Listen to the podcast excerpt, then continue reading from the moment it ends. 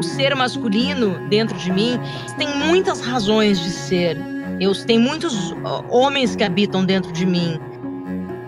Os homens tiveram muita chance de tentar consertar os males que eles impuseram à sociedade como um todo, ao planeta, e não o fizeram.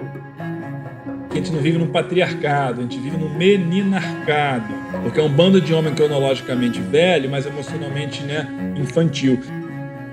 Eu sofro pelo que já passou, eu sofro pelo que está acontecendo e eu sofro pelo medo do que pode acontecer. É tudo muito mais fácil, tudo muito mais tranquilo, tudo muito mais limpo e honesto quando o diálogo realmente ocupa uma via de mão dupla e não uma relação que seja unilateral. O cuidado não é matéria, o cuidado é humano. Eu acho que os pais precisam repensar o cuidado Olá, eu sou Paulo Azevedo e seja bem-vindo, bem-vinda, bem-vinde ao segundo episódio da temporada 2022 do podcast Al Masculina Conversa sobre Masculinidades.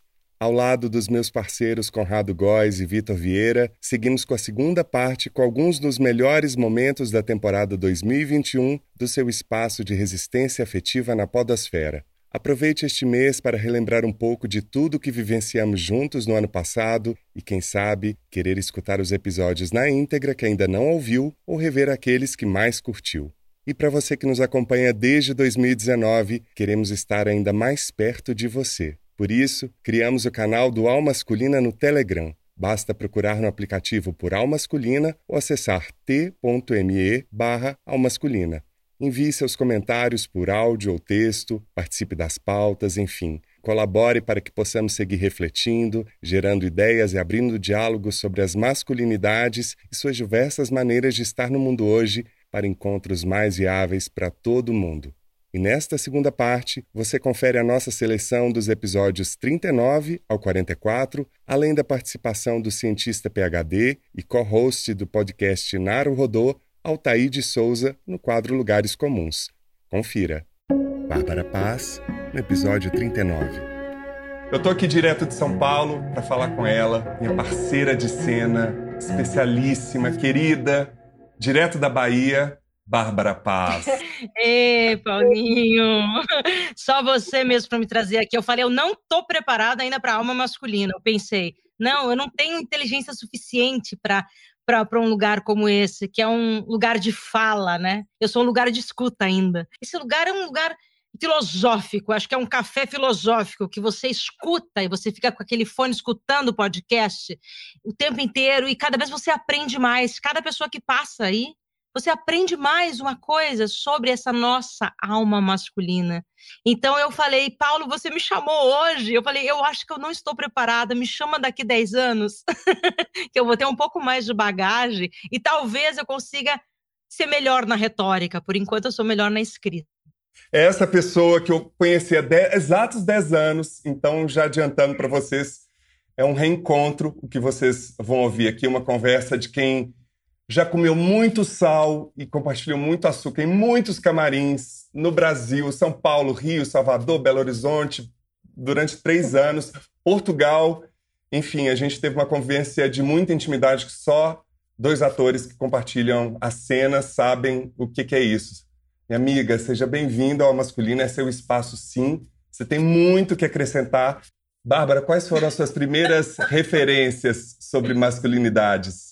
Ai, Paulo, eu estava pensando nisso. Eu não, eu não tive muito referência do masculino, esse masculino que, né, que a, que a gente ouve falar, que a gente conhece, porque meu pai faleceu muito cedo, eu tinha seis anos. Eu tenho lembranças do que me contavam dele, mas de fato eu não lembro. Eu lembro das histórias que minha mãe contava sobre ele, né, que ele era um cachaceiro também político. Então eu guardo essas histórias como sendo minha mas de fato eu não tenho essa recordação. Eu tenho recordação do meu avô, que era um avô que eu gostava muito, mas que já era um homem doente também, desde que eu que eu me conheço por gente, eu, eu lembro dele debilitado. Então, acho que o meu masculino, ele veio, eu vou te falar, eu estava pensando onde veio, ele veio, olha que, que interessante, as primeiras imagens que me veio eram os médicos da minha mãe que cuidavam dela, que zelavam por ela. Para mim, eles eram anjos. Eu era uma criança, eu era apaixonada por aqueles médicos, porque ali eu sabia que minha mãe estava viva, eu sabia que ali minha mãe estava bem cuidada, eu sabia que ela ia voltar para casa. Então, o meu modelo de masculinidade também é uma, um lugar de conforto, de rede de proteção. Porque esse é o masculino que eu vi. Eram só mulheres em casa, cinco mulheres, à espera de um maestro que nunca chegou. Então, eu acabei virando o maestro dessa história. Eu acho que eu fui o homem da casa. Mesmo sendo a criança, eu me sentia responsável por aquilo tudo. Eu me sentia que eu tinha que cuidar da casa. Minha ideia, quando criança, subia nas árvores e eu pensava: então eu vou sair daqui, vou levar minha mãe para São Paulo, a gente vai achar um médico, tal, vou começar a trabalhar. Eu comecei a trabalhar com nove anos, né? Ninguém me falou para ir trabalhar. Eu sabia que a gente ia ficar sem dinheiro, que minha mãe precisava. Então, esse lado meu masculino, que eu sei que eu tenho muito forte, eu sempre fui muito guri, assim, eu sempre tive cabelo curto, fui muito magra, eu não tinha tênis, na verdade, eu tinha um quichute e eu usava um meião, e aí eu tinha que usar para agradar minha mãe um vestidinho sempre. Só que eu detestava aquele vestidinho amarelinho, ou aquele vestidinho. Sempre quis agradar muito minha mãe. Então eu era metade menino, metade menina. Por isso que eu falei, olha, eu cresci assim, eu era uma indefinição porque eu sou muito feminina, eu tenho os traços femininos, loirinha, eh, toda princesinha, ai que bonitinha, pequenininha. Agora não é mais tão pequenininha, né? Mas eu era pequenininha. Esse lado masculino de ser moleque e de ser menino nasceu comigo. Primeiro que eu ia ser menino, né, Paulo? Vou contar. Eu ia ser menino, o, o quarto era a salvação da família, mulher, deu mulher, mulher, mulher. A quarta era homem. Com certeza, meu pai eu já tinha nome, meu, meu nome ia se chamar Plínio Luiz, e aí eu nasci sem nada no meio, para a evolução da espécie, da família. E aí meu pai parece que deprimiu, né? Não, aconteceu várias coisas, porque minha mãe adoeceu no meu parto, então assim, eu tive vários problemas também. Mas essa coisa masculina, talvez eu cresci querendo ser esse menino, né? Queria, querendo ser também inconscientemente, ou não sei, não, não sei de onde que vem isso. Com certeza alguém vai ouvir, vai dizer, não, mas ela andava com o pai para cima e para baixo. Mas eu era uma menininha, eu não lembro disso. Eu lembro que meu pai me deu uma surra. Quando eu apanhei, porque eu estava brincando com o menino, o vizinho, e meu pai não deixava brincar com os meninos, então a minha mãe avisou: teu pai está chegando, e gritava: volta para casa. Fiquei com medo, me escondi atrás de uma casa de uma vizinha e ninguém me achou ficaram o dia inteiro me procurando. Eu fico imaginando esse meu medo que eu tinha desse pai, né? Ficaram desesperados, porque realmente eu tinha sumido, mas daí uma vizinha começou a dizer que ia me dar bate-palminha. Começaram a gritar na rua, dizendo que ia me dar boneca. Eu nunca tive essa boneca, né? Eu tinha muito pouca boneca. Aí, aliás, eu odiava minhas bonecas. E eu detestava as bonecas. E, mas a bote palminha eu queria, porque ela se mexia tal, ela era tipo meio que uma, uma atriz, né? E aí eu, eu comecei a sair. Então, aí eu, eu levei uma sua de, varinha de marmelo, que meu pai era bem bravo com as minhas irmãs. Disse que eu nem chorava, que eu ficava. Então é a única lembrança, talvez não é lembrança, e sim uma memória que me contaram, do meu masculino em casa. Então, e meu pai morreu um mês depois da minha surra. Eu, eu lembro muito de como eu era. Eu lembro da sensação do menino habitar em mim. Não era um, uma verdade, né? Eu não pensava que eu era como um menino, mas hoje eu vendo, nenhuma menina fazia isso. As meninas queriam brincar de outra coisa, eu queria brincar de pensar o que, que eu vou fazer futuramente. Olha isso. Então, é porque eu tinha um senso de responsabilidade. E realmente eu fiz o que eu falei que eu ia fazer. Com 12 anos eu já tinha trabalhava numa fábrica de calçados e minha mãe ficou brava na época porque era greve de escola. Fui trabalhar e eu muito feliz, porque eu voltei com meu primeiro salário, eu enchi a geladeira com todas as coisas que minha mãe gostava. Iogurte, sabe, chocolate, sabe, coisas do bom e do melhor que nós não tínhamos na geladeira. A gente vivia modestamente assim, estava ficando cada vez pior. Olha que lindo, uma criança de 12 anos, o primeiro salário gastar e comprar. Ah, e minha brincadeira não era boneca, mas era um cestinho de supermercado cheio de mercadoria, uma miniatura e uma geladeira vermelha réplica da nossa. Então eu enchi aquela geladeira. Então, quando eu cresci, eu quis encher de verdade aquela geladeira. Então eu enchi.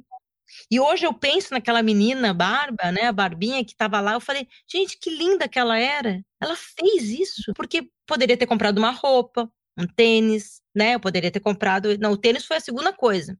Mas, a, mas o, as compras foi a primeira. Cacau Holden, no episódio 40. Numa entrevista você falou uma coisa que eu achei super interessante, que é como cineasta, você se considera um ótimo contador de histórias. Qual história que você gostaria de contar hoje sobre o papel dos homens na transformação do nosso país num futuro próximo, Cacau? Eu gosto de inventar histórias ficcionais a respeito da realidade, né? Eu acho que eu faço documentários muito inspirado na ficção, né? A construção narrativa, sempre busco construir as personagens pensando em como os grandes escritores, como os os grandes cineastas, os grandes dramaturgos deram vida aos seus personagens e eu gosto de que, a, de que o documentário seja um espelho da ficção e vice-versa, é um jogo muito interessante. É engraçado você estar perguntando isso no meio de uma pandemia, por exemplo, né? Porque acho que a pandemia, ela além de nos colocar de castigo, sentados para pensar muito a respeito de todas as questões existenciais e de como a gente transita por esse planeta, como a gente se relaciona com o outro, com nós mesmos e com o planeta, com as outras espécies. A, além de pensar sobre essas questões, acho que muitas coisas foram escancaradas. Eu tenho uma amiga que ela fala que nesse momento a gente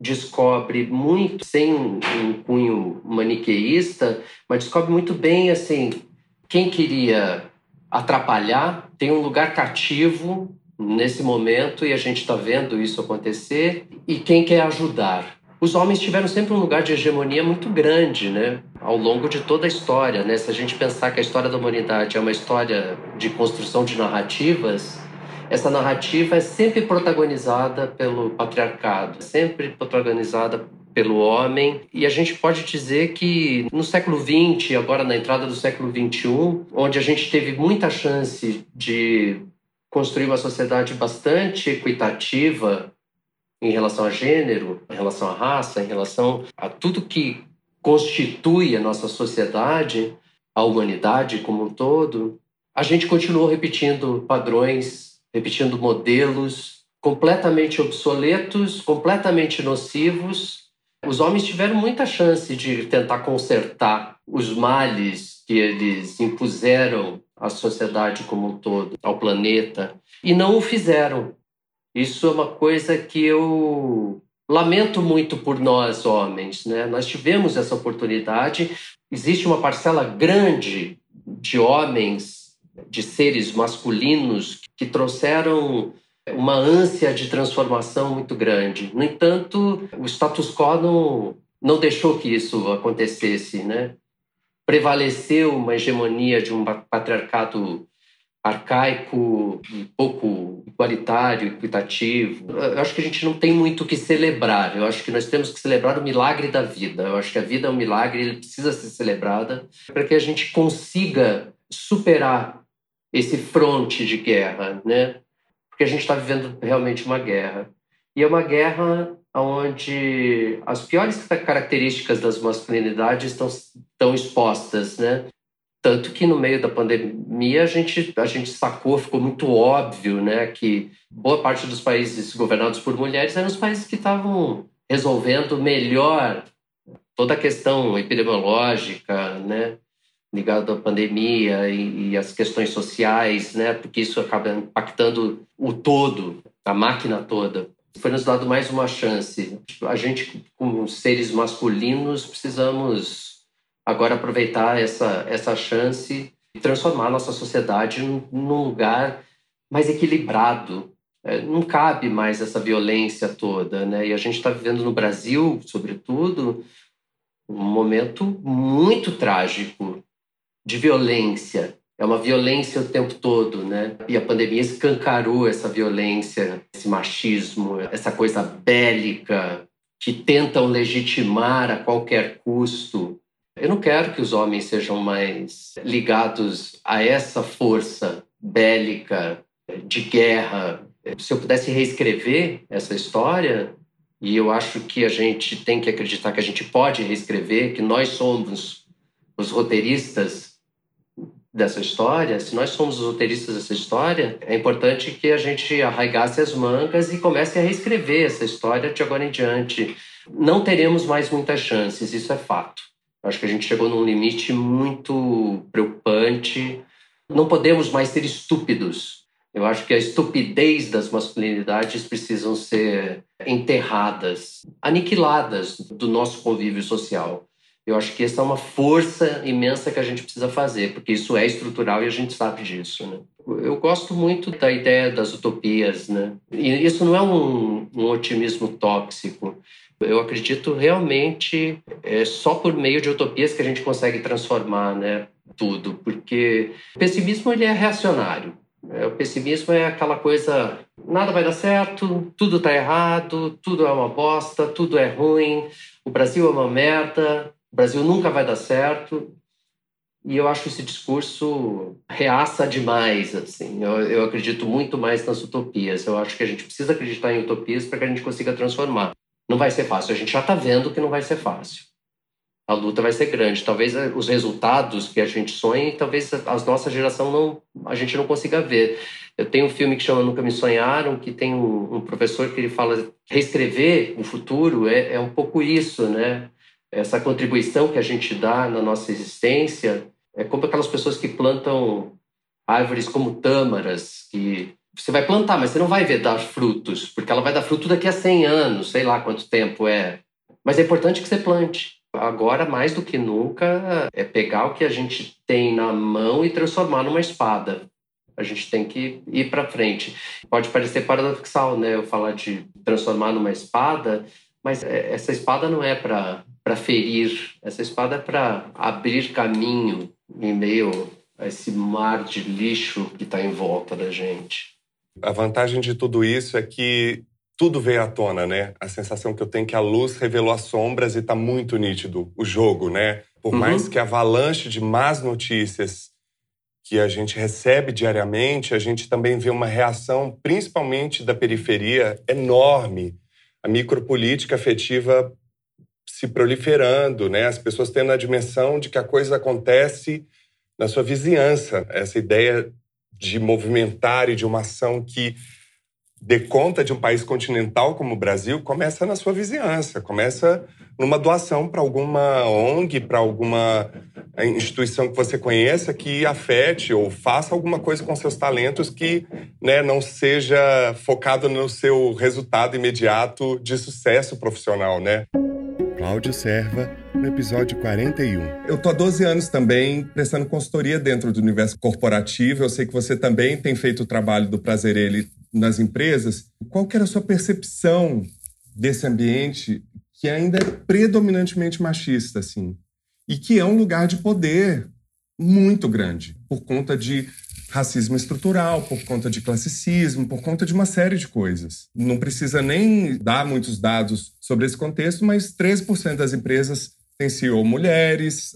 A construção social ela é muito desleal, né? ela é muito cruel para quem não é branco, né? quem não é homem não é, não é cis. Né? O preconceito impera. E as piadinhas, então assim, é um ambiente muito, muito tóxico, né? os ambientes empresariais. Então, assim, as referências que eu tenho, tanto quando eu trabalhei em empresa, quanto quando agora, atualmente, com prazer. Ele não agora que agora é online, fica mais difícil você perceber isso, né? Mas no físico, eu lembro que a gente fez uma palestra para um, um, um, grupo de CEOs de empresa, de gerentes e diretores, através de uma plataforma do Mentimeter, né, que a pessoa pode responder sem ninguém saber. É, eu e Mari demos essa palestra e a gente perguntou para as mulheres se elas já tinham se sentido assediadas no ambiente de trabalho naquela empresa. 100% responderam que sim. E é aquela piadinha que o homem não, não acha que não é escroto, entendeu? Então, e o cara tá sendo machista, tá sendo babaca. Você vai, faz o comentário pela roupa que a mulher tá, aquele lugar, né? Mexe com a recepcionista. E, e eu achei engraçado uma cena, uma vez, um, um amigo meu, até que sempre mexia com a menina da, da, da, secretaria lá, né? E um dia ela falou, não, e o cara é casado. E aí ela falou assim, não, vamos sair sim. Aí ele ficou, não, peraí, não, mas não era bem isso. Assim, ele só queria exercer aquele lugar né, de suposta superioridade masculina, de poder ficar constrangendo o outro. Né?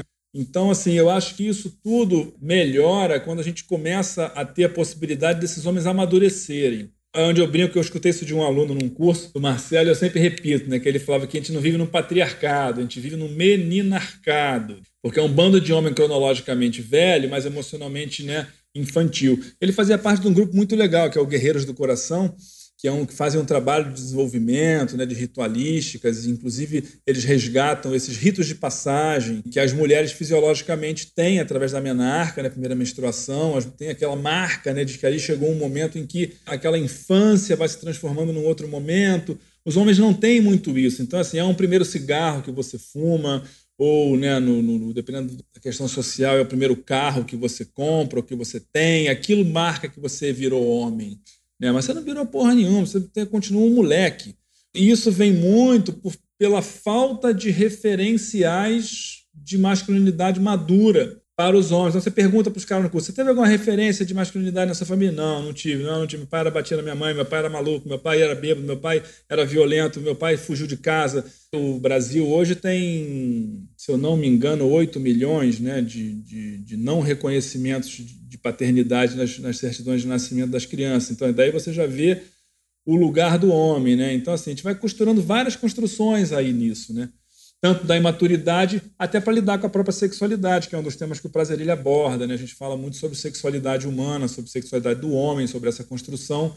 E se a gente parte do princípio de que o homem está apto a fecundar um óvulo, né? que hoje a gente já está na pauta que existem mulheres com pênis, não vamos ser transfóbicos. O cara pode engravidar um óvulo ali e fecundar um óvulo 24 né, horas por 7, né, a semana inteira. A mulher só está naquele períodozinho, alguns dias do mês mas a pílula anticoncepcional é para mulher. Então aí a gente começa a entender toda a estrutura patriarcal que a gente precisa olhar para ela e trazer reflexão para os homens sobre isso, né, cara? Porque o que eu vejo nos homens brancos, principalmente hétero e com classe média alta, é que os caras não refletem, porque nunca precisaram refletir.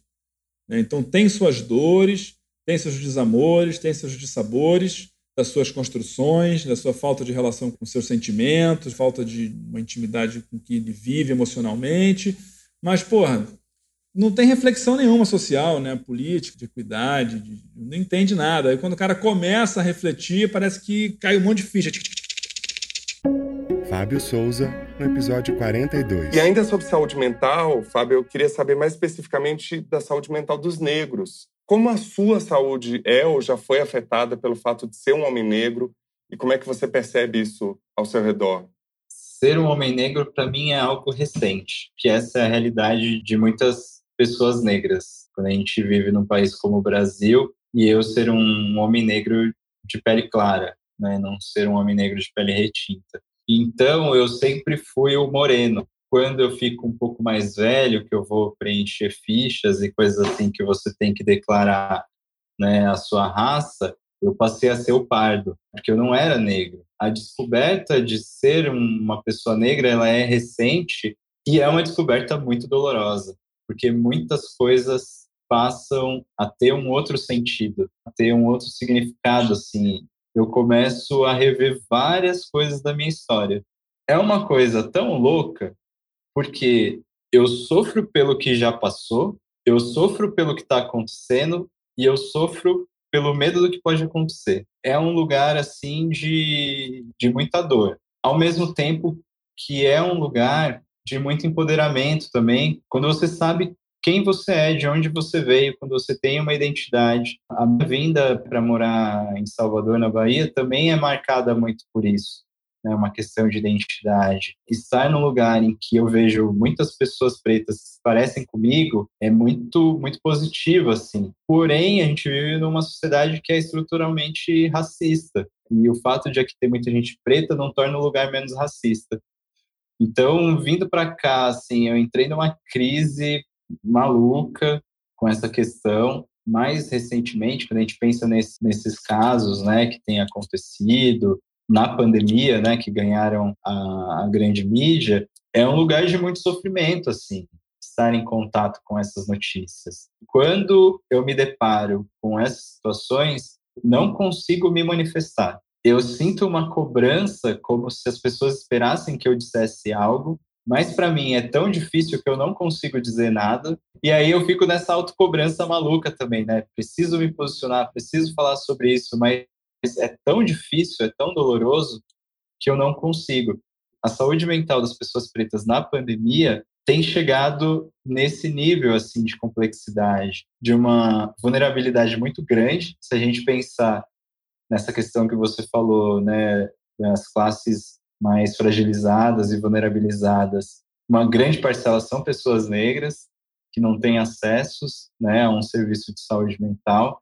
Tem toda essa questão de como as violências elas continuam. É, estar em casa estar vivendo uma pandemia não nos deixa a salvo de forma alguma, como né, diversos exemplos têm, têm se mostrado, mas ainda assim também pode ser uma forma que a gente tenha de estabelecer novas conexões, assim, novas relações, de questionar. Eu fico muito feliz quando eu, eu vejo movimentos crescendo, mesmo que virtualmente, pessoas reivindicando seus direitos e as manifestações, sejam elas virtuais ou presenciais. A gente vive uma pandemia e tem toda essa questão do perigo, como às vezes a indignação, a raiva, ela é tão grande que sobrepõe né, esse momento que a gente está vivendo, assim. O racismo, ele é uma estrutura muito inteligente, que vai se moldando com o tempo. E eu acho que a gente precisa estar atento a isso também, que às vezes um programa de entretenimento não é só um programa de entretenimento, também é um provocador de sofrimento, ele é um provocador de gatilho, ele confunde muito mais do que reflete, né, e, e amplia, ele coloca nós contra nós mesmos. Então eu acho que a gente tem que ter um olhar muito crítico em relação a tudo isso, assim, que vem se mostrando como representatividade.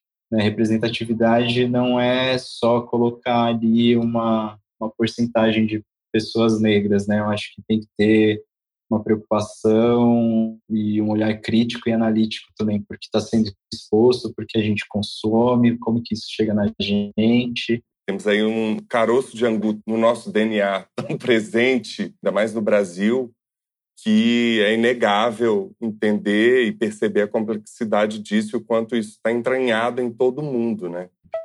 Aspas. O que mais leva o homem moderno a sofrer é o ferimento sem a transformação. Sofre o fardo saturnino da definição de papéis que aprisiona em vez de libertar. Sofre as espetadas na alma sem a visão divina, é-lhe pedido que seja homem quando ninguém é capaz de definir o que isso significa, a não ser de maneira bem trivial. É-lhe pedido que saia da infância à idade adulta, sem ritos de passagem, sem velhos sábios para recebê-lo e instruí-lo, e sem a ideia positiva do que seja masculinidade. Seus ferimentos não são transformadores, não geram consciência mais profunda, não conduzem a uma vida mais fecunda eles insensível e repetidamente o atordoam, provocando um entorpecimento da alma antes que o corpo tenha o bom senso de morrer. Uma das consequências da ausência dos ritos de passagem é os homens duvidarem da sua masculinidade. Sentem que, por mais que tenham conseguido se proteger, alguém conseguirá romper o cerco para humilhá-los ou até destruí-los. Ou então a vida alterará o contexto, mudará o jogo e será considerado incompetente. Assim, ele se encontra em situação na qual de qualquer forma sairá perdendo. Prove que é homem, mas as regras mudam o tempo todo, de maneira que você nem sequer sabe como jogar. E quando você chegar, as regras terão mais uma vez mudado e outra pessoa será melhor do que você. Essa ideia multiforme, em eterna transformação da masculinidade, obriga os homens a atuarem no nível da persona, definindo sua realidade basicamente em função de parâmetros coletivos, como salário, carro, a casa, o nível social. A frágil psique do homem foi embrutecida e tornada trivial. Historicamente, tem sido condicionado a procriar e proteger a família e a ser definido em função da sua produtividade. Tudo isso diz muito pouco ou nada da sua alma, da sua personalidade, da sua individualidade. Nesse mundo, os homens têm sina trágica. Não alcançam a tranquilidade, raramente atuam a partir de uma convicção interior e muito poucas vezes saem do jogo mortal. Ainda quando ganham, perdem a alma, O homem de hoje sofre sozinho seus ferimentos, mas sua reação perturba e prejudica aqueles que o rodeiam. Precisam começar reconhecendo as feridas que carrega, feridas que extravasam diariamente na sua vida, para que um dia possa ficar curado ou ajudar seu mundo.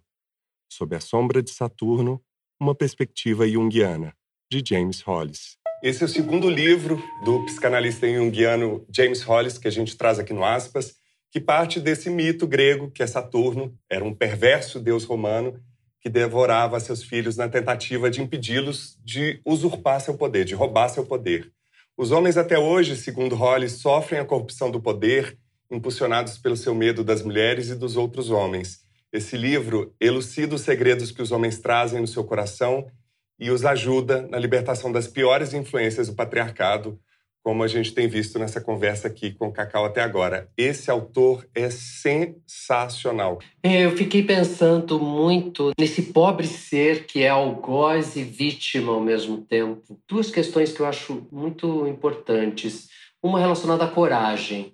É preciso ter muita coragem para pedir ajuda quando se vive em constante crise entre o algoz e a vítima. Eu sou o algoz e eu sou a vítima. Eu sou a vítima de mim mesmo, mas eu sou ao mesmo tempo um algoz na sociedade por fazer a manutenção, uma manutenção tão hábil desse patriarcado. Eu sou algoz quando eu sou irresponsável de não assumir esse meu papel nocivo. E eu sou vítima porque eu estou construindo um lugar muito pior para que eu mesma, eu mesmo viva. Eu sou vítima porque eu mesmo me faço mal, eu mesmo me autodestruo. A gente se torna um monstro cego e burro.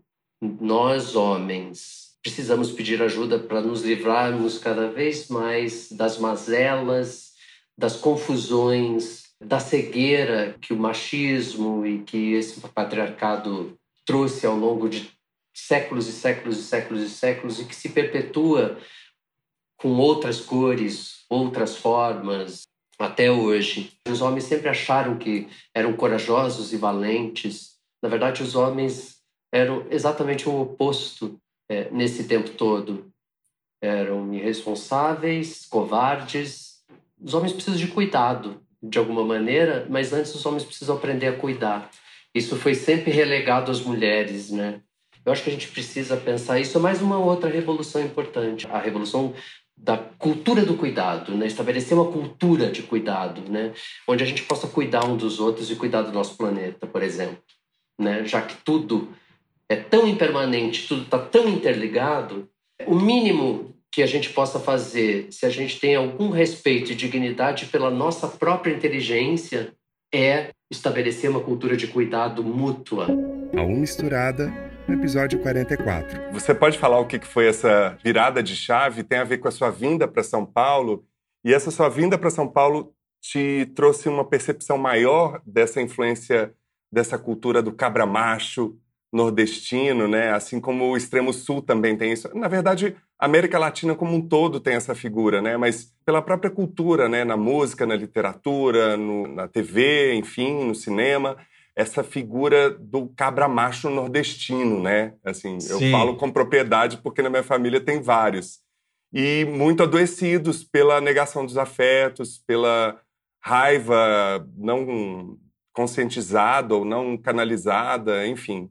Olha, eu saí de Mumbeca 2 em 2007. Eu morei quase 10 anos no Sul. Morei em Curitiba e morei em Santa Catarina, antes de vir para São Paulo. E o que eu posso te dizer é o seguinte: se eu tivesse em Pernambuco hoje, se eu tivesse vivido todo esse tempo lá, no, no meio onde eu vivia, não, não há essa informação. Não há. Eu tenho três irmãos. E os meus irmãos são bem mais novos. Eu tenho 34, os meus irmãos têm 23, 22 e 21. É muito complexo acessar essa conversa. Com meus irmãos é impossível. Por quê? Porque tudo é determinado por homens. Se você falar assim essa palavra, machista, é um agressor. assim físico, né? Assim, é daí para mais. É quase que como, sei lá, uma pessoa que abusasse sexualmente de outra, tipo, ah, não, machista, sabe? Você não quase pré-feminicídio, né? É, pré-feminicídio. É isso aí. É complexo de acessar esse assunto nessa bolinha, nesse loco, né? nessa coisa. Primeiro que eu, é, assim, sou cheio de coisas a, a atravessar, né? O que eu considero assim que realmente que me iniciou uma modificação foram sobretudo as parceiras que eu tive ao longo da vida, sobretudo depois que eu me mudei, né? Eu já fui casado, estou no meu segundo casamento, depois tive um relacionamento, um namoro longo, enfim. Então, sei lá, tenho três relações que essas relações me ensinaram. E essas parceiras foram me ensinando cada uma foi me reeducando, inclusive possivelmente tipo os términos, né, dessas outras relações eram, possivelmente não, se deram por conta do meu egoísmo, do, do sequestro dessas vozes que eu impunha muitas vezes no, no meu dizer, seja mais rispidamente ou mais carinhosamente, ou pensando que não, vou entrar por aqui, vou dialogar dessa maneira e muitas vezes essa opressão ela está num, num, gesto pequeno que eu considero pequeno que eu considerava pequeno.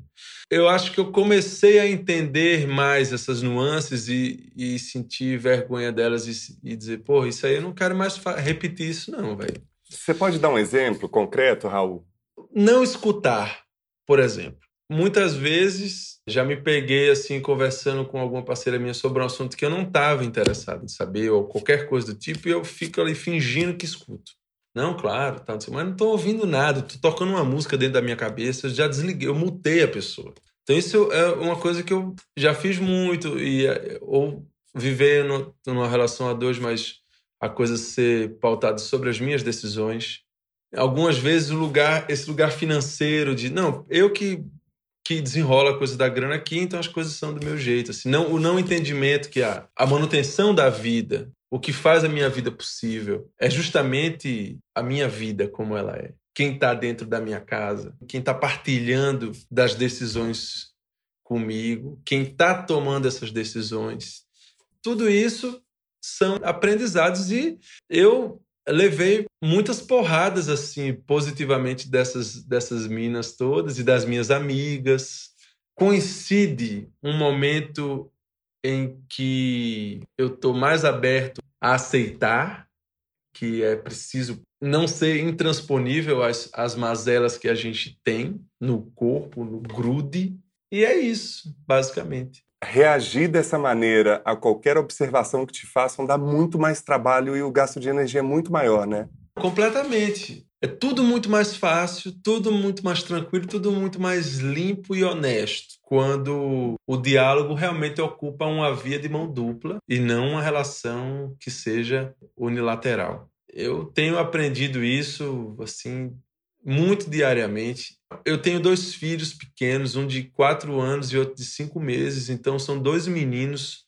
Isso aumentou em mim uma responsabilidade nessa criação, porque por muito tempo eu pensei, pô, as coisas estão melhorando, porque eu estou refletindo, né? Já não vou ser mais igual ao meu avô, é, não vou ser igual ao meu pai. E aí, quando chegar nos meninos, pô, tá um filtro massa, porque eles têm as, né, as mães deles, os, as, as, mulheres super esclarecidas e, tipo, sabem de tudo.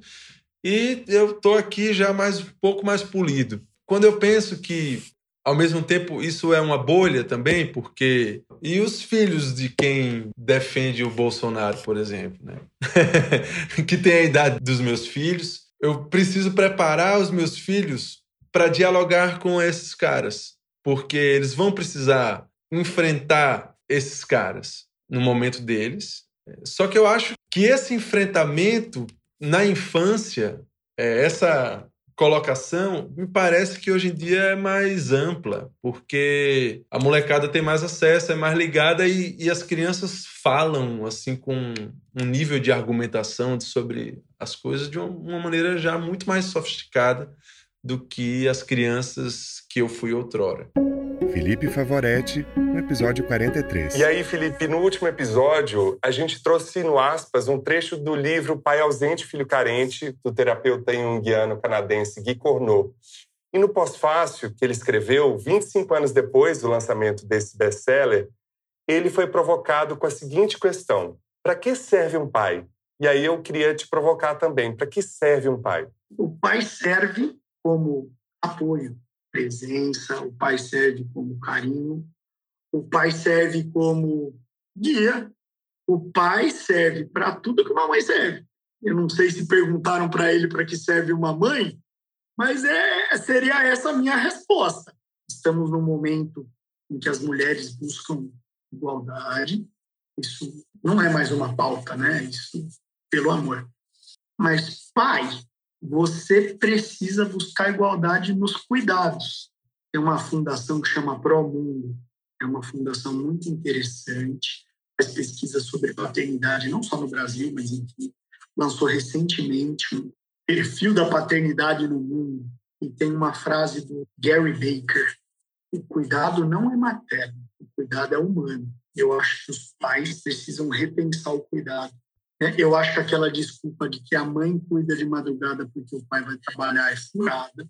Todos cuidam. O trabalho em casa é mais exaustivo que o trabalho dito trabalho mesmo. Cuidar de um bebê recém-nascido é um trabalho exaustivo. Falava que às vezes eu ia descansar no plantão, mas eu tinha que ir para o plantão.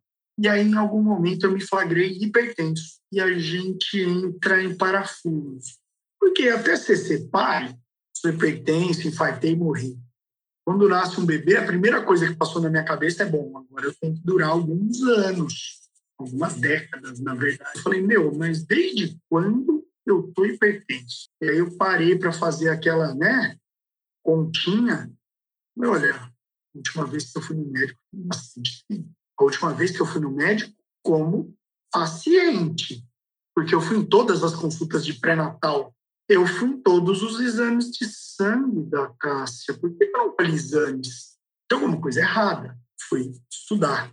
E aí existe uma recomendação, um guia que chama Guia do Pré-Natal do Parceiro, ou do Companheiro, ou do Acompanhante. É, eu acho que o Ministério foi muito feliz nesse título, porque não é pré-natal do pai. Hoje a gente tem conceitos de família mais amplos. E aí eu fui ler aquilo e falei, Jesus, 2016, a Carol nasceu em 2019. Eu nunca vi esse negócio pré-natal do parceiro. O parceiro era eu, eu estava hipertenso. 85% dos homens não colhem nenhum exame durante o pré-natal da esposa. Eu estava nesse bolo. São homens jovens, na sua maioria. A consulta da mulher, óbvio, garantir o bem-estar materno, fetal. A consulta do homem não é muito complexa mas ele precisa ser olhado como um indivíduo. Eu falei, gente, se alguém tivesse medido a minha pressão, eu sabia se eu era hipertenso ou não. Ou se eu só estou hipertenso, esse momento é um mal-estar que eu estou sentindo no plantão, só para constar, era só um mal-estar. Eu não sou hipertenso. E chega a atingir até 30% de algumas faixas etárias. A minha, por exemplo, 30 aos 40 anos. Casa de ferreiro, espeto de pau, hein? Exato. Eu falei, nossa, isso é muito louco. E aquele realmente foi um ponto de mudança. Eu falei, olha, eu vou começar a corrigir algumas coisas que eu preciso corrigir hoje. Amor, quando a Carol dormir, eu preciso mandar algumas mensagens. Quando a Carol dormir. Em alguns momentos eu estava em casa e eu era pai. Hoje eu me divido em alguns projetos. E aí tem o projeto paternatal, pré-natal. Este momento que a Carol dormir, eu vou ligar para os pais. Eu fiz o parto. Eu o telefone das mães dos pais eu tenho de um ou outro só. Mandava as mensagens, né? Por favor, mande o telefone do marido, preciso falar com eles. Falei, olha, é o seguinte, eu descobri que eu estou hipertenso, eu queria saber se você está cuidando da sua saúde, porque você foi pai. Isso começou com os pacientes que eu tinha feito pré-natal e parto. As esposas, até aquele momento, não tinha feito pré-natal dos pais. E alguns falaram, olha, doutor, que legal, eu vou passar no consultório. Bem, passa. Lembrando, grande parte dos ginecologistas e obstetras podem não se sentir à vontade em atender homens. Mas eu tenho passado clínico, né, Paulo? Eu falei, olha, é para vocês ficarem absolutamente à vontade. Eles começaram a vir e eu comecei a introduzir durante o pré-natal da esposa uma consulta para o pai. Não é possível, a gestação dura 40 semanas. Será que nesse tempinho eu não vou poder fazer uma consulta que seja com o pai? Então, isso eu vou chamar de paternatal. Isso vai ser o pré-natal do pai. E aí, alguns pais começaram a vir ao consultório, alguns do nosso pré-natal mesmo, consultório particular, e alguns que alguns colegas encaminham para que eu veja o pai. Então, o paternatal começou a engrenar. E eu comecei a atender pais, mães e pais que eu não fazia o pré-natal das mães. Eu queria só trazer um dado que o Gui Carnot nos ajuda um pouco a refletir para a resposta dessa pergunta. Ele fala que um pai presente no plano afetivo, de um pai íntimo, aparece na cultura apenas na virada dos anos 60, pelo menos no Ocidente. E uma curiosidade que ele traz, que na antiguidade romana e grega, um homem tinha várias mulheres e ele mesmo escolhia os filhos pelos quais seria responsável. As filhas praticamente não existiam nesse universo. E os deveres, entre aspas, do pai, dar abrigo, alimento e disciplinar, só foram inscritos em um documento oficial pela primeira vez no fim do século XVIII, na Constituição Francesa pós-revolucionária. Ou seja, é um assunto que surgiu ontem. O alma masculina, ao contrário de todo o sucateamento que a ciência, a educação, a cultura, a saúde têm sofrido no Brasil em função desse desgoverno que a gente vive, a gente está abrindo espaço aqui para a ciência, que tem sido um dos nortes, um do, das guias mais poderosas que o mundo está encontrando. Já encontrou em vários outros momentos, mas agora a ciência realmente precisa ser reconhecida, valorizada e trazê-la cada vez mais para o nosso cotidiano. Por isso a gente tem um novo convidado a partir desse episódio, que é o cientista PhD e podcaster do podcast Naruhodô, que é incrível, que vai abordar alguns tabus e revelar algumas questões que a gente deveria ter aprendido na escola. Lugares Comuns, com cientista PhD e podcaster Altair de Souza. Altair, pesquisas apontam que existem mais diferenças entre os cérebros de homens do que cérebros de homens e mulheres. Inclusive, no episódio 23 do podcast Naruhodô, que você tem junto com Ken Fujioka, nosso convidado do episódio 24, vocês falam sobre isso. O que a ciência diz hoje sobre a real diferença entre os cérebros masculinos e femininos? Existe realmente um essencialismo do que é ser homem e do que é ser mulher? Obrigado pelo convite, antes de mais nada. Sobre cérebros de homens e mulheres, uma, uma coisa muito importante que não é tratada na mídia em geral é o que é ser homem e mulher, né? Existe uma, uma discussão muito grande agora sobre o papel de gênero, a identidade de gênero e tudo mais, e uma grande confusão na verdade. Então, assim, quando você fala existe diferenças entre cérebros de homens e mulheres, você tem que definir qual nível de análise você está falando. Tá? Eu vou tratar aqui na explicação do nível de análise baseado na causa material biológica apenas. Então, eu não vou falar de gênero, eu vou falar de sexo. Tá? Isso é muito importante para evitar certos tipos de generalização que podem levar a, a, discursos, por exemplo, transfóbicos. assim. A gente até tem um episódio no, no podcast Naruhodô, né, sobre por que pessoas se tornam transgêneros ou são transgêneros, enfim. Existe, assim, um mecanismo de causa material, existe um mecanismo genético relacionado, mas é, é, ele é causa necessária, mas não suficiente para o desenvolvimento do gênero em si. Isso é interessante, porque na biologia do século XIX, desde o século XIX existe isso, existe um conceito de um, de um biólogo chamado Conrad é, Waddington, que é chamado creodo. O creodo é o seguinte, quando você é só um, um óvulo fecundado, né, no início, quando você está ali nas primeiras fases do desenvolvimento embrionário, né, então mórula, blástula e tal, você já tem genes, existe toda uma programação genética para o desenvolvimento daquele feto, só que esse desenvolvimento está ainda potencial. Então, por exemplo, vamos imaginar que eu tenho um gene alterado para desenvolver uma doença é, genética. Só que eu ainda estou no óvulo. Eu ainda sou um óvulo fecundado. Ainda estou no, nos primeiros instantes da, da geração da vida. Esse gene alterado ainda não é a doença. Ele é, ele é potencialmente, ele existe um creodo. Então, os genes, na verdade, eles, eles geram uma redução de probabilidades de diferentes desenvolvimentos do, do corpo, né? Ou de funções, ou de é, estruturas né, do corpo. Então, assim, quando você olha um feto, ele é basicamente um creodo. Ele é uma soma de potencialidades. Essas potencialidades vão se substanciar a partir do momento que o feto consegue se desenvolver e depois, quando ele nasce, e depois ainda na interação com o ambiente. Então esse conceito de creodo é muito importante para separar, por exemplo, quando a gente vai falar de cérebro de, de pessoas do sexo masculino e do sexo feminino. Independente de sexo, gênero, identidade de gênero, você pode dividir todos os, os Homo sapiens, todas as pessoas, em dois grupos. As pessoas que são capazes de gerar filhos, de se reproduzir, e as que não são. Biologicamente, você pode separar todos os indivíduos, independente do que o indivíduo sabe sobre ele mesmo ou, ou conhece sobre ele mesmo, indivíduos que são capazes de se reproduzir e outros não. Essa característica biológica determina uma série de pressões seletivas, uma série de creodos. Mesmo que você tenha identificação com o sexo feminino, ou identificação com o gênero feminino, né? Mas você está dentro de um corpo de um homem, né? Nasceu no corpo de um homem, por exemplo, existe um creodo é, genético para uma, uma identificação de gênero, mas existem também uma materialidade, uma causa material para outro. Então isso gera um, um conflito. Por isso que esse conflito ele acontece populacionalmente numa menor parte dos casos. Na maior parte dos casos, é esperado que haja uma consonância entre sua identidade geral de gênero e o seu sexo biológico. Em relação ao cérebro, é uma coisa um pouco parecida. Temos diferença, sim, entre cérebros de, de pessoas do sexo masculino e do sexo feminino. Existe essa diferença, sobretudo pela ação de hormônios. As diferenças se dão no volume de algumas áreas cerebrais em relação a, a outras, mas o mais importante não é a diferença, na verdade. Porque uma coisa que a gente foca muito né, no, no, nos estudos de psicobiologia é que diferença não necessariamente pressupõe vantagem. Por exemplo, eu posso ter uma causa material genética para ser mais alto. Eu ser mais alto que outra pessoa, a rigor, é uma diferença. Mas não pressupõe uma vantagem, a rigor. Eu posso ser mais alto, isso me possibilita fazer algumas coisas que pessoas mais baixas não conseguem, mas vice-versa. Os mais baixos também conseguem. Então, não necessariamente é uma vantagem. As pessoas focam muito na existência de diferenças para justificar vantagens que, na verdade, não são por causa dessas diferenças.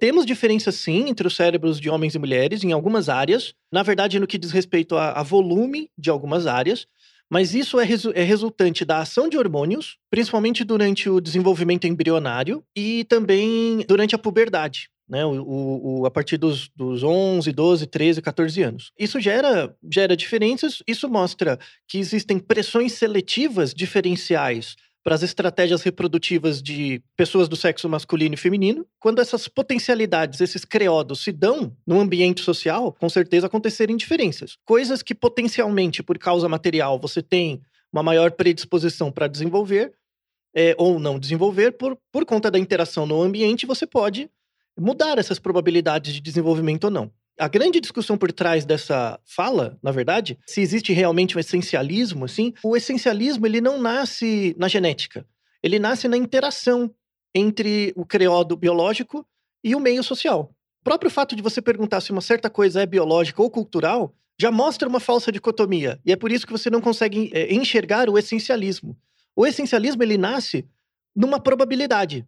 O essencialismo que temos de essencial mesmo, a existência de probabilidades para o desenvolvimento de certas competências na junção dos creodos biológicos e dos meios sociais determinados por um certo contexto histórico. Então, isso é, é muito importante. Então, as grandes mensagens é o que existe de essencial nas pessoas são as suas potencialidades, que depois no meio social vão se tornar probabilidades, e é, diferenças não pressupõem vantagens. Isso é uma grande, uma grande mensagem que vocês têm que levar para vocês. A Um Misturada, no episódio 44. Raul, existe coisa de menino e de menina?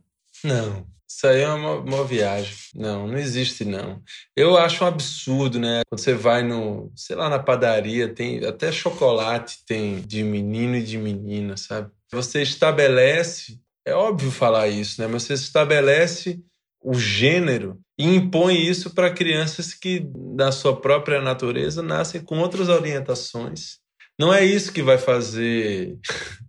é, é, isso não é, não, é, não é uma decisão, né? Você é um ser que está no mundo presente de uma determinada forma e esta presença é o grande acontecimento que te faz único.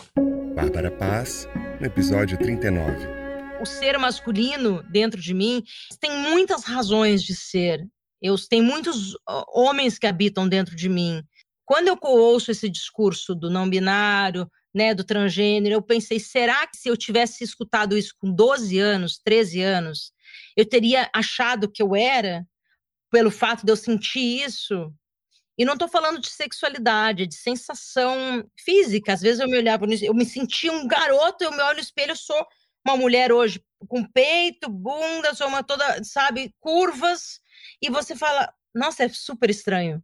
Muitas vezes. Não é que eu não gosto, é estranho às vezes, e às vezes eu gosto.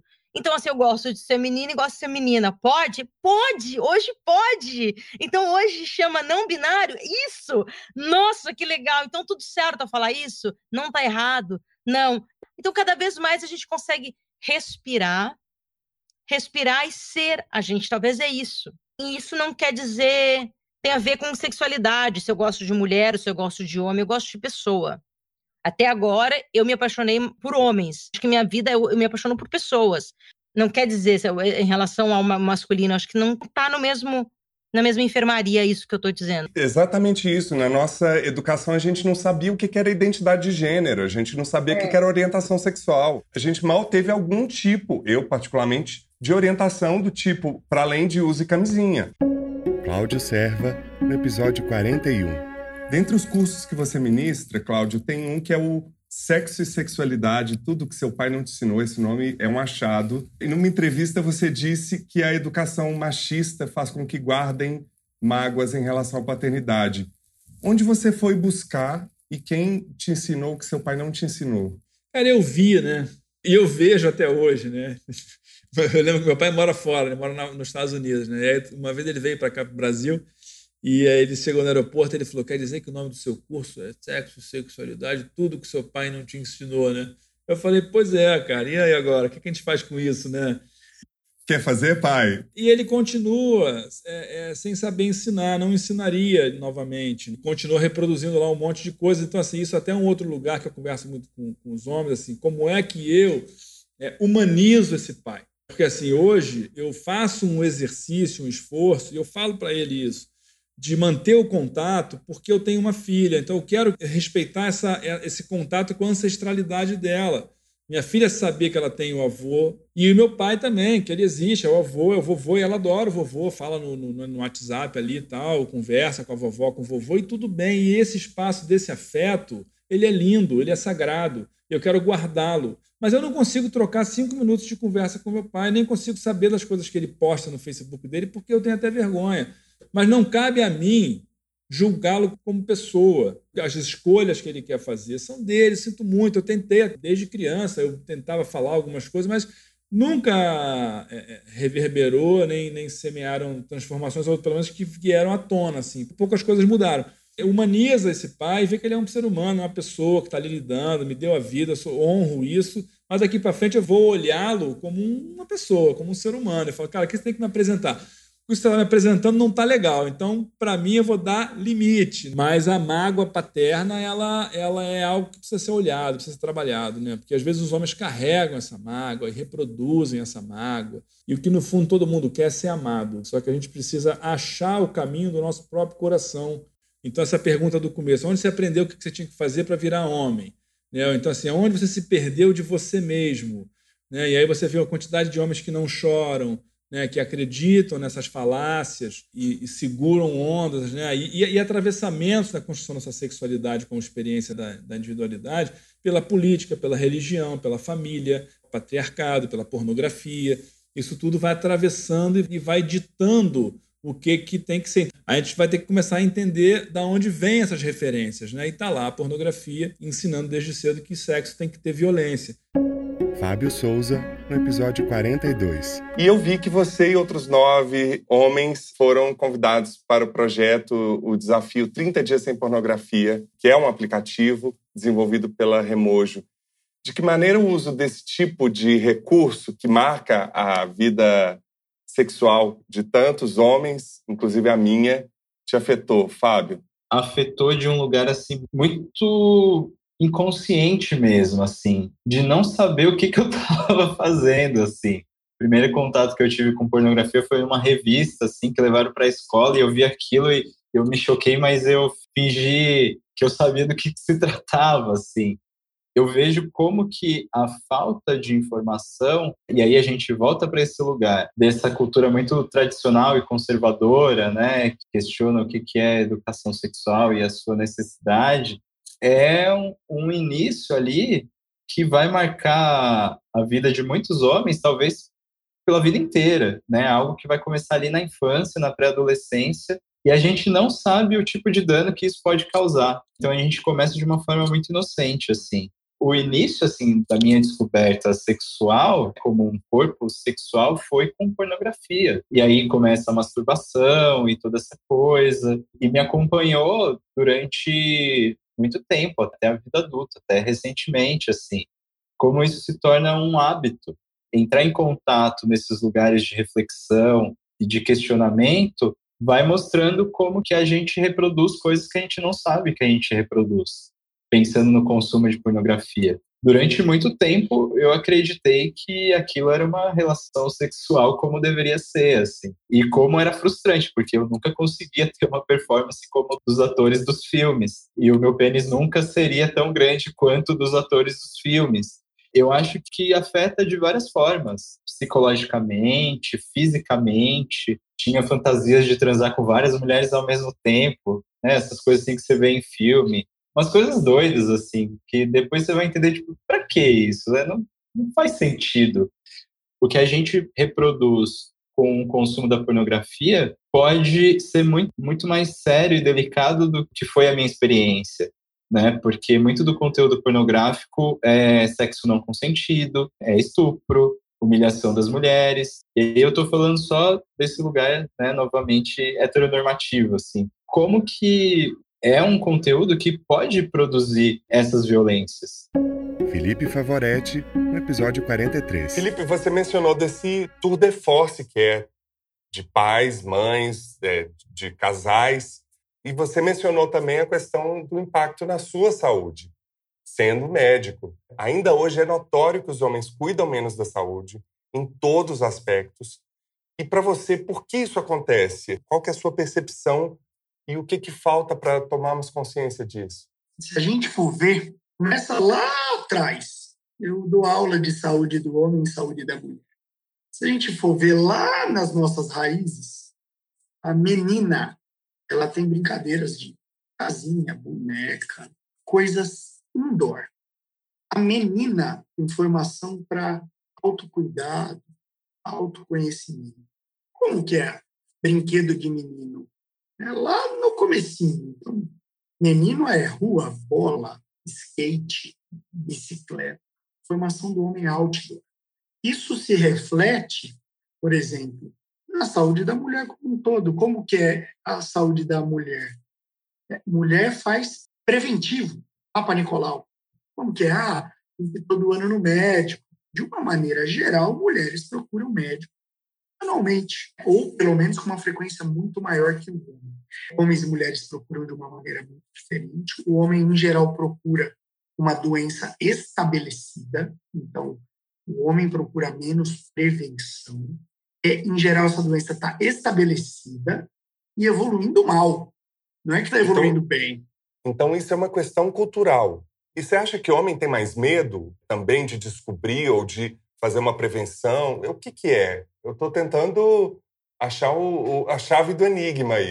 Medos homens e mulheres têm. Né? Você escuta mulheres que falam: ah, doutor, eu não passo no médico porque quem procura acha. Uma frase clássica essa. Passa pela cabeça essa história de autocuidado é feminino e dos estereótipos também. O homem não liga para isso. O homem nem chora, né? Não à toa os números de suicídio, de amputação de pênis no Brasil, quando eu descobri esse número, é assustador. Pois é. Infelizmente, a gente chega a essa conclusão. Homens realmente eles se cuidam mais tardiamente, com doenças já estabelecidas e procuram pouco a prevenção. Você falou da amputação de pênis.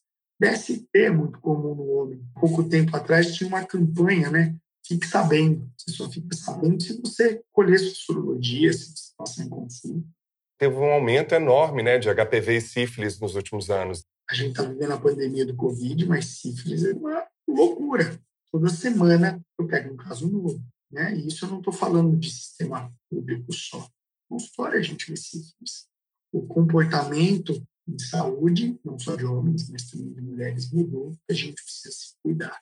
A camisinha não é um ótimo método contraceptivo. camisinha falha, mas camisinha é um excelente método para evitar PST. Deve usar camisinha sempre, camisinha masculina ou camisinha feminina. Fora do mar. Você já se sentiu como peixe fora d'água, inadequada? Você já se sentiu fora do mar? Muito, mas muito. Acho que. E me sinto em muitos momentos até hoje. Acho que no lugar que eu não habito e o lugar que eu tenho que habitar, por imposição, eu me sinto um peixe fora d'água e fico muda calada. Quando as pessoas me veem num lugar que eu estou calada, é porque eu não estou habitando ali. Não é o meu lugar, o meu habitat. E a gente tem que frequentar muitos lugares na vida, na sociedade, no trabalho, onde a gente não quer estar, ou a gente não sabe estar. A gente não foi moldada para estar nesse lugar. Mas a gente tem que, tem que habitar. Então, nesse momento, eu sou um peixe fora d'água, então eu prefiro me calar eu, Bárbara, calada, né, Paulo? É difícil. E também em vários momentos na escola, eu era sempre, me sentia muito peixe fora d'água. Eu era muito pequenininha, muito magrinha. Todo mundo falava que eu era doente, porque eu era magrinha, não tinha peito. Todas as minhas amigas já tinham peito, pelo. Eu não tinha nada. Até os meus 15 anos, 16, que começou a nascer. Enquanto delas foram decaindo, eu fui levantando. A minha mãe dizia: calma, que você vai gostar. Quando você chegar nos 30, você vai gostar. Eu chorava. Eu vou num lugar, ninguém olha para mim, nenhum homem olha para mim, nem um menino, né? Porque eu era criança, né? Ninguém quer ficar comigo, ninguém quer ficar comigo. E eu era meio um bullying. Depois eu olho as fotos, às vezes, eu usava roupa de gente adulta, eu quero usar uns blazers assim, e aí eu botava um lencinho, porque eu devia ver em algum lugar, sabe? Ombreira. E o seu eu era minúscula. Então eu falei, gente, eu era um bullying. Pelo amor de Deus. Então eu era totalmente peixe fora d'água fazia minhas roupas, inventava. Às vezes eu pegava uma toalha de mesa da minha avó e cortava, botava. Eu via vinil. Era a época do vinil, só que eu não tinha dinheiro para comprar vinil. Então eu fazia um vestido, fiz um vestido uma vez de toalha de mesa transparente. Costurei, mandei se minha mãe, será quem, costurar. Eu arrasei quando eu cheguei, mas eu era um toco, né? Mas essa esquisitice caminha comigo até hoje. Então, todo mundo fala, ah, ela é meio esquisita. É, realmente, eu sou meio esquisita mesmo. É, em inglês é freak, né? eu sou meio freak, então tudo certo. Eu não habito esses lugares mais convencionais também. E quando eu tô num lugar que eu habito, você vai me ver. Você vai me encontrar e falar, ah, aqui tá bárbaro. O padre Júlio Lancelotti falou uma coisa no último episódio, que é a sociedade sofre da normose, né? É, é maravilhoso. Que é maravilhoso, né? Isso inclui todo mundo que se sente inadequado dentro de um sistema que só tem o pódio para um é. vencedor. Ou seja, todo mundo está fora. Paulo, pensa bem, se eu, modelo, a pele não tinha nada, né? Pelezinha, tudo com 18 anos, sofro um acidente que de 500 pontos no rosto que separa meu rosto. Durante anos, uma cicatriz preta no meu rosto. Como que uma pessoa assim vai habitar qualquer lugar em televisão, em fotografia? Eu falei, eu vou. Eu vou. Não sei porquê, mas eu sei que eu vou. Óbvio que eu me senti um peixe fora d'água em muitos momentos. Mas esse peixe saiu para respirar em outros lugares e falou: Eu vou ficar aqui, nesse mar, eu vou habitar, mesmo não pertencendo. Vocês vão ter que me aceitar por talento de vida, né? Não é só insistência. Isso que é mais lindo. Eu me sinto assim, assim, constantemente, assim. Mas eu tenho entendido que este fora do mar é o que me representa na vida. É, eu entendo como um elogio. Quando alguém considera que eu estou por fora, é só porque ela não conseguiu achar uma classificação. E a gente tem essa mania de a necessidade de classificar, né? Eu gosto muito de ter a sorte de não me encaixar, porque isso também me faz querer achar um espaço onde eu possa me encaixar. E existem muitos jeitos de você derrubar prédios. Você pode ser o mar que pode vir num tsunami engolir os prédios, ou você vai demorar mais tempo, mas você também pode, simplesmente se você for um açude, bicho, você vai corroendo bem devagarinho, daqui a pouco você chega na fundação do prédio, aí você fica ali, velho, até ficar úmido, o cimento e o negócio bum, cai igual. Tem muitas maneiras de você derrubar um prédio. Adorei a referência ao açude, tava faltando essa. É, isso acontece muito com os homens quando eles começam a, a, a, se desconstruir, né? O cara cai a ficha e ele fala, uau, onde é que eu vim parar? Né? E aí, como é que eu vou lidar agora com a minha família? Como é que eu vou lidar com os meus amigos? Como é que eu vou lidar com aquele almoço de domingo? Então você às vezes se sente um peixe fora d'água numa reunião em que você cai de repente numa festinha lá que alguém te convidou, dos tios, sei lá, e você chega lá, tá um papo, o cara fala assim: Ah, eu não quero segurar nessa caneca rosa porque eu não sou guiado. Aí eu olho assim, eu falo, e agora o que eu faço? O que você faz nessa hora, Cláudio? Eu tinha essa curiosidade Olha, dependendo do contexto, cara, assim, eu não perco meu tempo. Sinceramente, eu não perco meu tempo, porque eu não vou ficar é, é, é, é dando murro em ponta de faca, sabe? Assim, é esperar morrer. Não tem jeito, cara. E fazer transformação em quem está vindo. O Reich, no final da vida, começou a trabalhar com neném, com criança. Ele falou, cara, eu tenho que trabalhar lá na origem, antes dessa cagada se constituir. Porque depois que constituir esse sujeito com essas crenças, fica muito difícil de você lidar. Cara, é uma transição. Porque às vezes você vai ficar o peixe fora d'água, mas aos poucos você vai encontrando os seus afins ali, pessoas que você vai poder conversar, pessoas que vão querer trocar, que vão estar dispostas a aprofundar um pouco uma conversa, não ficar só falando de carro e do trabalho, do futebol. Assim, mas tem que buscar. E também os homens que ficam naquela, né? O cara era, era macho escroto. Aí ele deixa, quer deixar de ser macho escroto, aí não sabe como é que vai fazer. Aí ele fica sem saber, aí fica quieto. Aí para de se mexer. Aí ele não quer mais fazer nada porque ele está com medo de errar. Então, assim, vai estudar, vai ler, vai procurar saber e vai achar um jeito de expressar a sua virilidade, porque isso é bonito, isso é bacana do homem, né, das pessoas. Né? Temos isso naturalmente. Você pode expressar isso de uma forma saudável, de uma forma boa, de uma forma gostosa. É achar esse, esse jeito de existir é, sem precisar ser violento e nem, e nem misógino e fazer besteira. Cá entre nós. Por que é importante discutir sobre as masculinidades, Cacau?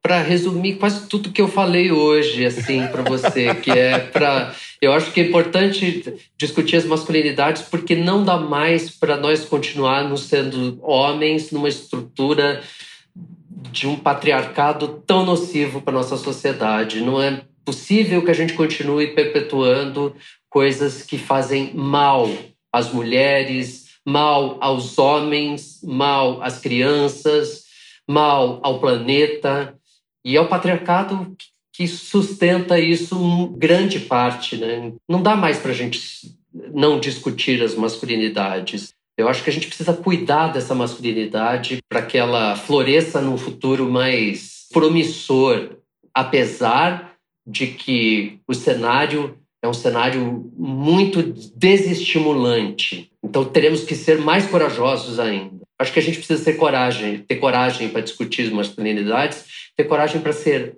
homens, mulheres iguais, igualdade, equidade.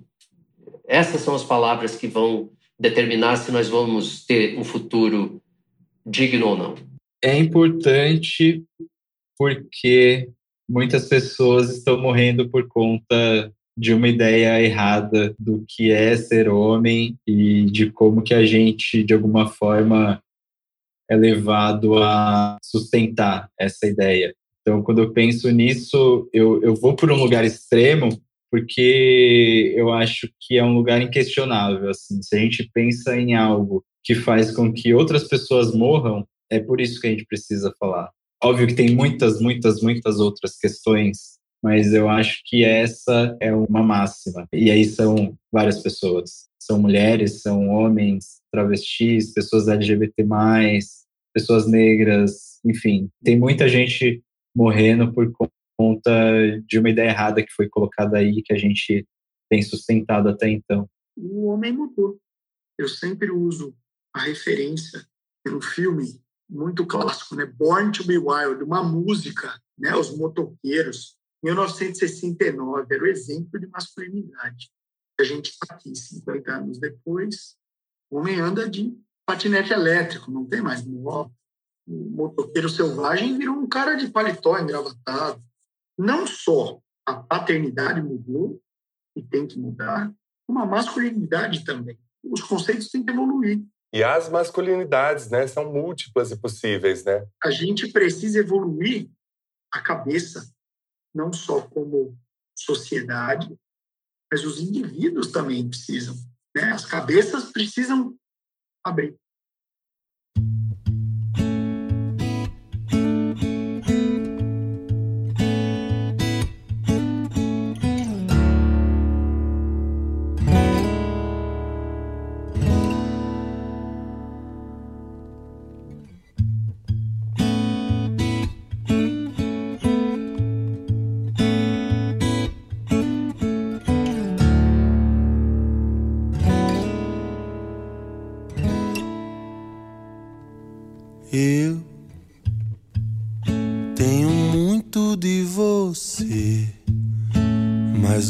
Apenas o que é bom. Passei na prova sem colar, sou aprendiz que o amor criou. Iniciante do seu fogo, levo comigo o seu calor. Todas as cartas que há no jogo todas as peças do xadrez, peões, valetes, damas Quem sabe o que o amor lhes fez? Não vou ser eu quem vai julgar nossos deslizes e tropeços, motivos que eu desconheço quem tem a chave dos finais e dos começos.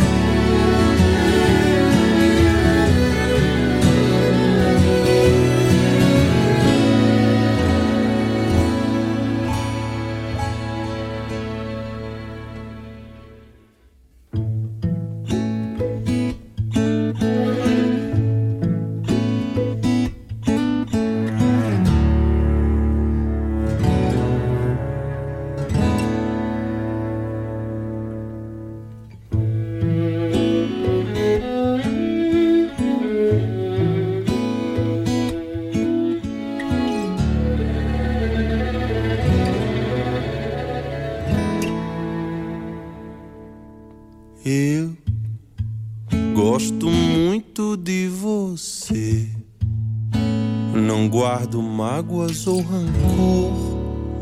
Paguei as dívidas sem ver, sou aprendiz que o amor criou. Iniciante do seu fogo, levo comigo o que eu sou. Todas as marcas da procura, cada fratura e lucidez, um nó da fala, a embriaguez quem sabe o que o amor refaz? Quem tem certeza do que for? Nossas manias e defeitos,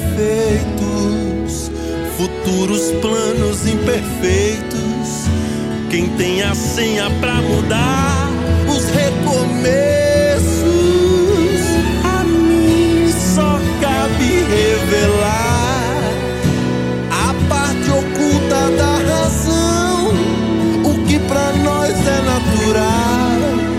nossa frágil beleza. Quem somos nós para nos negar a impermanência da invenção? O que para nós é incomum.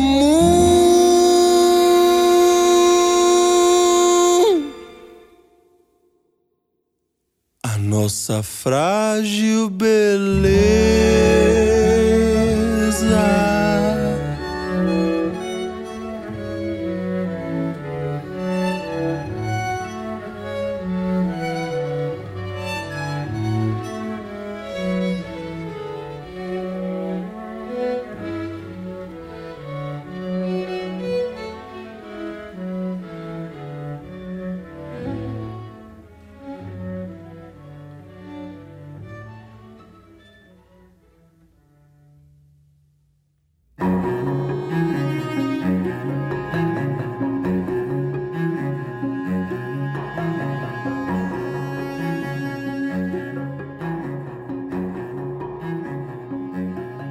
Não perca a terceira parte dos nossos melhores momentos na próxima semana.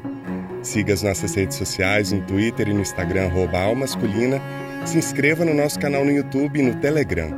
Também visite nosso site e conheça todos os episódios na íntegra, além da transcrição do aspas, lugares comuns e as dicas do quadro Escuta Aqui.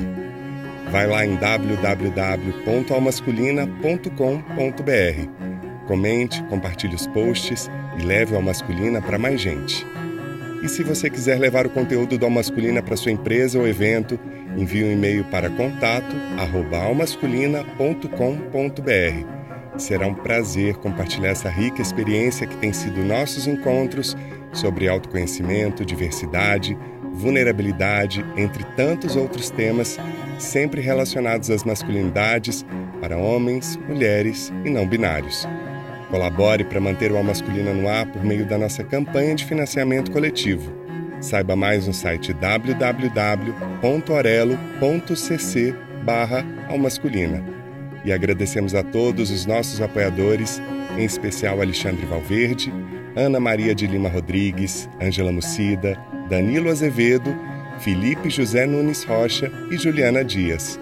Agradecemos também aos nossos convidados, Bárbara Paz, Cacau Holden, Cláudio Serva, Fábio Souza, Felipe Favoretti, Raul Misturada e Altair de Souza. E também agradecemos a Glória Santos e Soraya Azevedo.